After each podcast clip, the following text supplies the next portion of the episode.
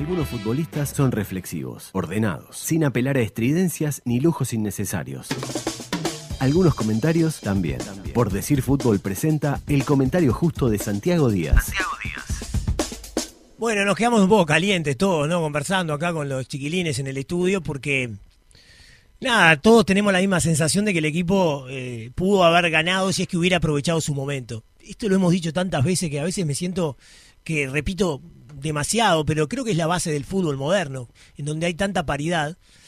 Todos los equipos son muy parejos generalmente. Y, y más en la eliminatoria sudamericana. Entonces, cuando tenés un momento de dominio tan pronunciado, tenés que compartir y tenés que trasladarlo al marcador. La verdad que Uruguay la primera media hora jugó notable. Yo creo que hasta eh, los más eh, detractores de Tavares, que hay una cantidad en Uruguay, eh, deben haber dicho, che, qué bien que jugó Uruguay hoy.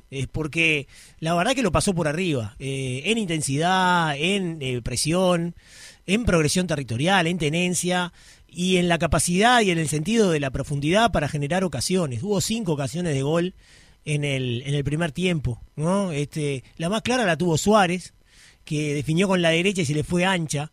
Después de una muy buena jugada por la derecha, en donde ingresaron varios jugadores de Uruguay y él quedó solo en el segundo palo.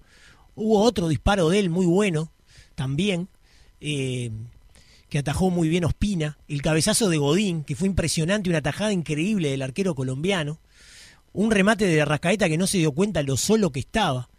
Y bueno, el gol anulado, que yo reitero, estuvo bien anulado, pero no, no lo saco como ocasión de gol, porque es una jugada donde Viña entra al área solo y totalmente habilitado, que después su centro eh, haya encontrado inhabilitado a Suárez es otra cosa. Sigue siendo una ocasión en la que Uruguay le generó una gran superioridad y una gran ventaja a Colombia, que en ese momento del partido no se encontraba para nada en ningún momento de esos eh, primeros 30 minutos Colombia encontró la pelota, encontró la tranquilidad y, se veía totalmente desbordado para, para poder este, pararse en la cancha y generar algo diferente.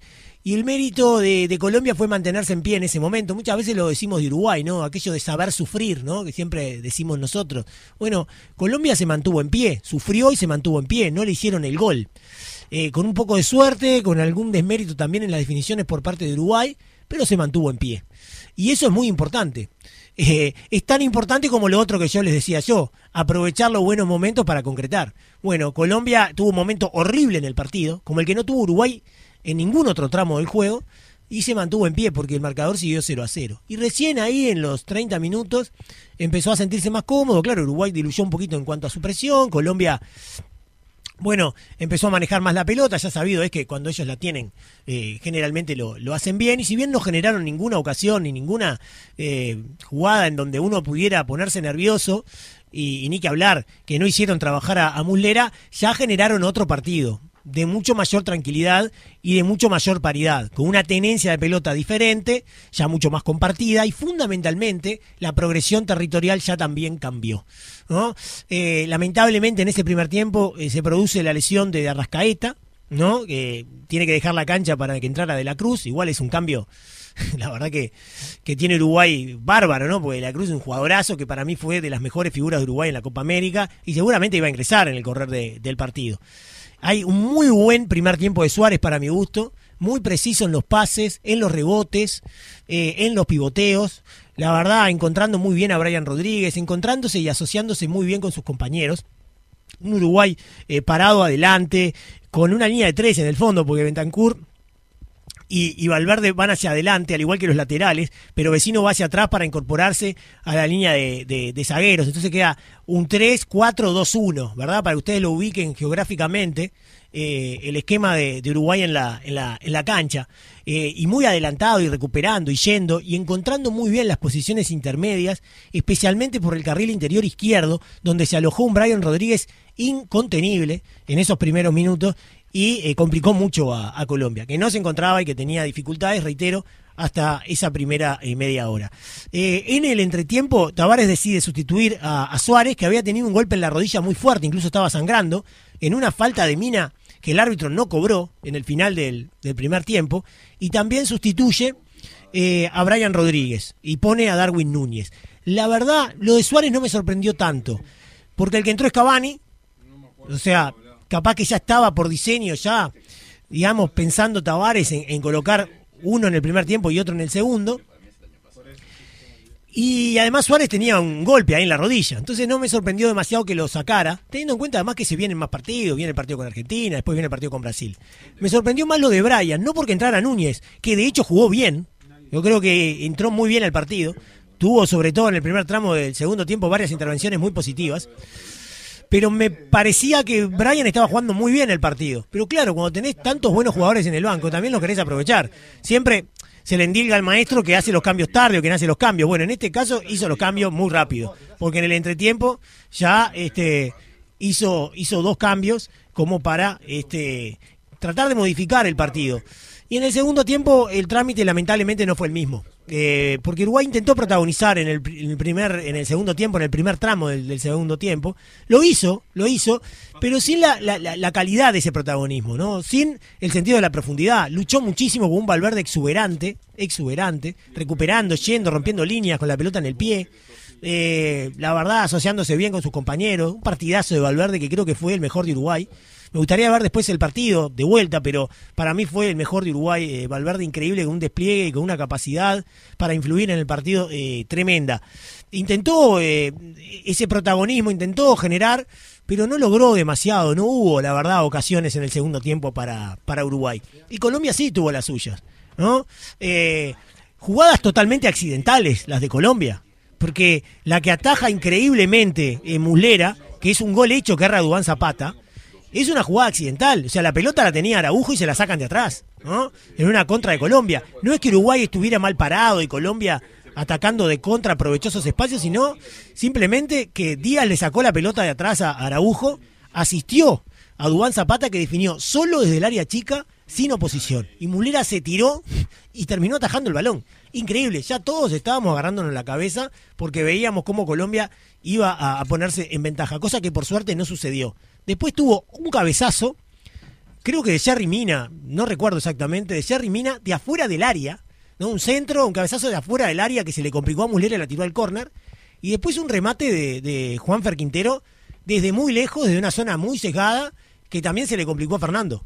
Esas fueron las situaciones que tuvo Colombia. Nada que ver con las que tuvo Uruguay, que fueron producto de un dominio pronunciado y que fueron eh, producto, algunas de ellas, de jugadas eh, muy elaboradas y bien constituidas.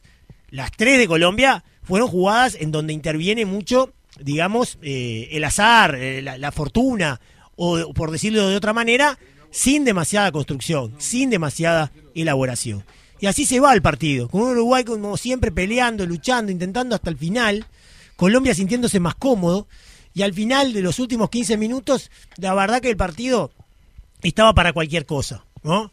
Eh, estaba para que Uruguay encontrara algún gol, ¿no? Porque siempre Uruguay lo puede encontrar por la calidad de los jugadores que tiene, no porque estuviera jugando como en el primer tiempo, sino simplemente como lo encontró la otra vez con Ecuador, por ir, por buscar, por el corazón, por no rinse nunca, que eso ya lo sabemos que tiene Uruguay, porque tiene algunos jugadores de gran calidad. Estaba Cavani, estaba Pereiro, estaba Núñez, o sea, estaba De la Cruz. Había jugadores como para que encontraran algo. Y Colombia también, ¿no? Ya eh, mucho más tranquilo, eh, en una situación y en un escenario que no tenía nada que ver con la primera media hora del partido, también generaba sus jugadas y, daba esa sensación de peligro que a nosotros nos ponía muy nerviosos sobre el final del, partido. Un punto que dejas ahora poco por dos razones. Primero por lo numérico, porque Uruguay ahora eh, ya lo pasó Ecuador. Eh, no, no en puntos, pero sí por la diferencia de goles. En este momento Ecuador le está haciendo tres goles a Bolivia va a ganar ese partido y ya tiene 16 puntos. Los mismos 16 que tiene Uruguay, pero tiene más 8 y Uruguay tiene más 3. O sea que Uruguay está cuarto. Y el quinto es Colombia, que tiene eh, 14 puntos. Y después el sexto es Paraguay, que tiene 12, que ya empató con Argentina. 0 eh, a 0. Hubiera sido mejor que perdiera con Argentina. Pero bueno, no podemos tampoco pedir todos los resultados ajenos. No siempre se dan. Es muy importante mirar el equipo que está en la sexta posición. Porque hasta el quinto clasifican, por lo menos al repechaje. Y el repechaje eh, lo puedes ganar, lo puedes perder, pero habitualmente es accesible. El equipo que te toca es bastante accesible. Y nada, eh, Uruguay tiene una diferencia de cuatro puntos con el sexto. Pero claro, ahora Uruguay tiene que jugar este, contra Argentina y contra Brasil. Y después tiene que volver a jugar contra Argentina y después tiene que ir a Bolivia a jugar en La Paz. Es dificilísima la situación, como siempre lo es la eliminatoria sudamericana. Y después, y con esto engancho eh, sobre el final, nos quedamos un poco calientes y con sabor a poco por lo que hizo Uruguay en el primer tiempo, que claramente superó a Colombia, jugó muy bien, yo creo que hizo todos los deberes, lo dominó en todos los aspectos, e hizo prácticamente todo bien, no solamente por la presión, por la intensidad, por las ocasiones que generó, sino porque no le permitió nunca a Colombia ir de contra. Uruguay estaba adelantado en la cancha con los zagueros en la mitad de, la cancha, yendo con todo a presionar y Colombia no generó ni una contra en todo el primer tiempo. Y eso es muy importante porque no solamente habla de un equipo que asume protagonismo y que genera ocasiones, sino que también sabe sostener ese protagonismo con una buena acción defensiva, porque eso es fundamental en el fútbol. Sí, ser protagonista, atacar, pero sostenerlo ¿no? con un esquema defensivo que te permita llevar a cabo lo anterior. Y, bueno, mm, sabor a poco por eso, y eso en realidad va a ser el mensaje final. Quedarnos con esa media hora, que fue muy buena, y habla del potencial que tiene el equipo, que es muy grande, la verdad, tiene jugadores de, de excelente calidad. Yo creo que el maestro lentamente le ha encontrado la fórmula para que esos jugadores se sientan más cómodos y esos jugadores puedan rendir en el máximo de sus posibilidades. A mí me da esa sensación, que a partir de la Copa América hubo una mejoría y que en los partidos de la Copa América y los posteriores a la Copa América hubo algunas señales de eso. Y eso está muy bueno. Y el equipo tiene gran potencial. Y hoy no jugaron de la Cruz de titular, no jugó Darwin, no jugó Cavani. Y entraron y le dieron al equipo, digamos, una gran posibilidad de recambio. Y ahora vienen dos partidos más y lo mismo. Hay jugadores que no fueron titulares y que entraron. Eh, hay jugadores que fueron titulares y que salieron en el entretiempo y que van a estar eh, en buenas condiciones físicas para jugar contra Argentina y contra Brasil. Y eso lo podés hacer porque tenés un plantel extenso que te permite un poco gestionar los minutos y administrar las cargas de cada uno de los jugadores. El potencial está ahí. La posición en la tabla, y bueno, eh, es favorable, porque Uruguay está en clasificación, eh, obviamente que ves cómo vienen los demás y los puntos que pueden sumar de aquí al final y realmente te das cuenta que es complicado porque todos los partidos que se vienen son realmente muy difíciles. Pero el potencial está ahí y el equipo yo creo que hoy mostró cosas muy interesantes y vamos a quedarnos con eso e ir a competir contra Argentina y Brasil con la intención de puntuar, de sumar y por qué no de llevarnos alguna victoria que nos dejen todavía mejor en la tabla de, de posiciones. Hay que mirar lo numérico, pero también hay que ver lo subjetivo. Y para mi gusto, por lo menos Uruguay, ha mejorado mucho en relación a lo que vimos antes de la Copa América. Y si mantiene esa progresión, y si mantiene esa mejoría, y potencia algunas cosas que está haciendo muy bien, yo tengo mucha confianza en que Uruguay logre su gran objetivo, que es meterse en el próximo Mundial de Qatar. Por decir fútbol. Para meter la pelota al fondo de la red, primero hay que llegar al área rival. La estrategia, el planteo y el análisis del juego lo trae Guzmán Montgomery. Empate 0 a 0 entre Uruguay y Colombia y ambas selecciones mantienen su invicto en los últimos partidos. Uruguay llega a 6 sin perder, 4 empates y 2 victorias para Uruguay. Y Colombia también llega a 6 partidos sin perder con 4 empates y 2 victorias para Uruguay. Si hoy ganaba, lograba 3 victorias consecutivas al hilo, algo que no consigue desde las eliminatorias hacia el Mundial de 2014, cuando entre junio y septiembre del 2013 consiguió 3 triunfos. En el segundo tiempo, eh, Uruguay, le costó retomar el ritmo que había mostrado en el primero, terminaron siendo 15 los remates y solo 3 al arco, o sea, hubo 5 remates de Uruguay en el segundo tiempo y fueron todos desviados. Uruguay que tiene el segundo promedio más bajo detrás de Paraguay con 8 remates por partido y el peor acierto al arco rival con 29,5%, hoy pateó más, pero rindió por abajo en el acierto, fue solo 20% de los remates que fueron al arco defendido por Ospina. Por momentos Colombia ofreció un juego muy físico, algo a lo que está acostumbrado en estas eliminatorias. Es el equipo que promedia más faltas por partido con 14 y hoy cometió 15 faltas. En Uruguay eh, estuvieron los retornos de Luis Suárez y de Edinson Cavani.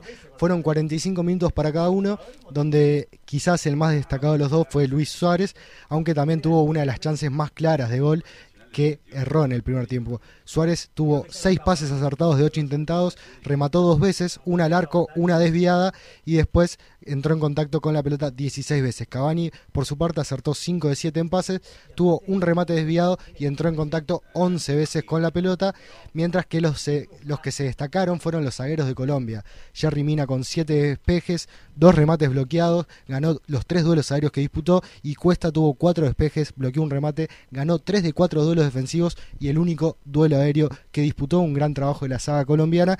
Por último, destacar en Uruguay el partido de Federico Valverde. Fue el jugador con más pases acertados en la selección 40 de 47 colocó dos pases clave que son pases que colocan a un compañero en una situación de remate como el que le dio a Georgian en el primer tiempo. Fue exitoso en tres de los cinco regates que intentó y ganó seis de los 10 duelos que disputó. Además tuvo un remate de tiro libre que tapó muy bien David Ospina en el que fue quizás Federico Valverde una de las figuras de Uruguay